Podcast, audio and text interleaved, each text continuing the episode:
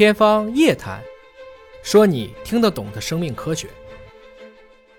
回到刚才的阅读上，我看你好像是从小就喜欢阅读。那对于现在的孩子们来说，两件事情。第一件事情呢，就是说我一直认为，孩子从小养成阅读和对于他读的东西的复述，就是他再重新把它讲出来，这件事情是无比重要的。那么你呢，刚好有这两个方面的特征。第一呢，是你阅读比较多；第二个呢，你的口才非常好。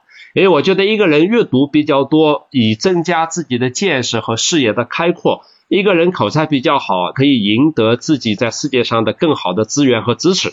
这个是成功的两个很重要的要素。现在我还读你的书，看到就是说，你说这个孩子的语言能力的培养，实际上是在小时候是非常关键的，就是两到四五岁好像是最关键的时期。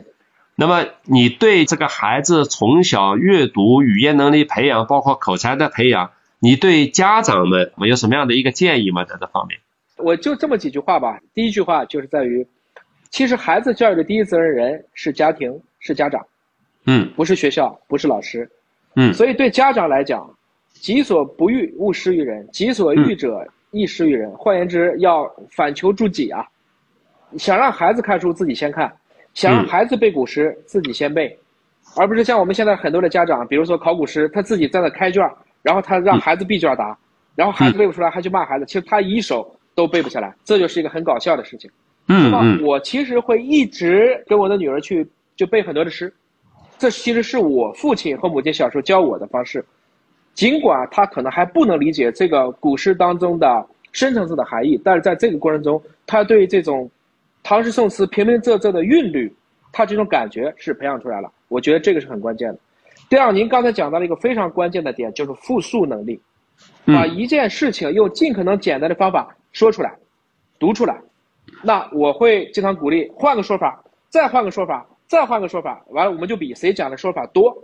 实际上这就是打比方的能力，这就是比喻的能力。比喻再大的高级，就变成了隐喻的能力。那其实你对这个语言的运用，就感觉得心应手。你看见这个汉字是有感情的，这个字本身是有魔力的。我觉得，这个让孩子加强复述是一个很关键的内容。最后一个是讲到的这个多语言的能力，其实这是有非常多的一些，因为现在有功能和词能看到，比如说像我们这种。初中以后才开始学英语的人，我们的母语和英语是在两个脑区的。我专门在这个复旦大学的这个核磁测过，就是给我看中文的时候，我是这边脑区量；给我看英文的时候，我是另外一边的脑区量，就证明我这两个脑区分开两部分了。所以它很容易来判断我在读哪。但是如果我们选一个小孩子，他这两个脑区是非常接近的。也就是说，我们看到很多欧洲的小国，比如说卢森堡，那卢森堡的人。或者比利时的人，他可能德语、法语、英语、荷兰语他都会，但是他都是在很小的时候，他幼儿园这些语言都有。你也会发现，我们很多南方的人，我身边很多的广东的朋友们，他们也很强，有些既会讲粤语，又会讲普通话，还会讲潮汕话，还会讲闽南话，还能讲英语，而且这些发音是很接近的。他们广州人的话叫很着数啊，就他什么都会，所以在这个过程中，他的脑区是在一起的。这就是您刚才讲到的，最好的学习双语的时间是二到六岁。你仔细想一想，不管多难的语言，人类哪一个婴儿学不会了？两岁的时候都学会说话了，反倒是我们长大了以后二十年还学不好英文。我相信我们俩都见到很多这样的人，那才是真正很大的悲哀，学晚了。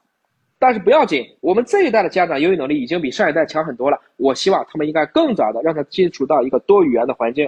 前提还是立足于母语要学好，然后再去学，不仅仅是英语、法语、德语、意大利语、日语、韩语，你想学的其实都可以去尝试。因为语言只是一个工具，这个东西越早让他能够去接受，他不会去抗拒的，他自然而然的就顺利的就听进去了。尤其是听力，听力实际上是一直在减损的，越小的时候听进去的听力，它的这种连接能力是越强的。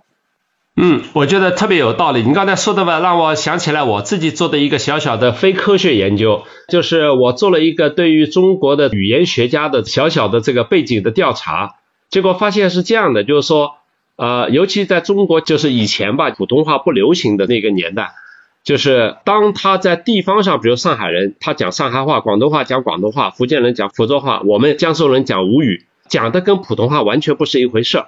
但是呢，你在长大的过程中，你要学普通话，也就是说，实际上你即使是在纯中文环境中，你也在学两种语言，他因为他发音不一样，他的表达不一样。结果呢，在这种环境中长大的人学英语的就是容易度，比那个一傻的在普通话中间长大的学英语的容易度要更加的容易，而变成就是说语言学家的可能性反而会更大。这个很有意思，这个就是你说的，它实际上大脑中间在接受不同的发音、不同的语言的时候，是不是它是驱动了大脑中间的这个连接，并且使大脑对语言的反应变得更加的敏锐所致的？是的，是这样子，非常的有这种实证的证据。就其实对语言的学习是很难的，它具有视觉、听觉，尤其是我们有大量的这种神经元的连接。就语言能力是人类非常了不起的一个能力。我们人类，你像我们俩这么短的时间能交流这么大的信息，是因为语言。是，这是我们所谓的脑科学外延一个非常重要的能力。对内是思维、记忆，对外就是语言的能力。所以这个语言的能力实际上是。应该来讲，它在这个世界上，如果有更多的机会能够获得共情的话，他的语言能力真的是不能太差。我们应该更早的就去鼓励孩子有很好的表达自己的能力。我们看到，从古希腊开始，其实他们都一直会鼓励公众演讲，鼓励辩论，按照逻辑的方式归纳演绎啊。那实际上呢，在中国，我们其实或者说整个东亚民族，不太喜欢鼓励个性。其实这种情况下会让孩子们说话的时候会想很多的问题，就不善于自己去表达。那这个将来其实很多事就憋在心里，其实是不好的。我们应该更多的给孩子营造一个创新的环境，他说什么你都可以去鼓励他，只是你要学会花式的去夸奖他。这个我觉得实际上是我们都可以去做的。比如说一加一可不可能等于十？有的时候我家丫头给我问了这个问题，我就说当然可以等于十了。二进制的时候一加一就等于幺零。其实它就是一加一等于十。那比如说企鹅会不会飞？当然会飞了。你把海水想成空气，企鹅是在海里飞的，海水只不过是密度更高的空气。这就是要鼓励创新，告诉他所有的事情都有例外，所有的事情我就怕你不想，我真的不怕你想，有本事你把你爸考倒了。这是我们非常喜欢做的一种游戏。对你两个孩子有你这样的父亲，真是太幸运了。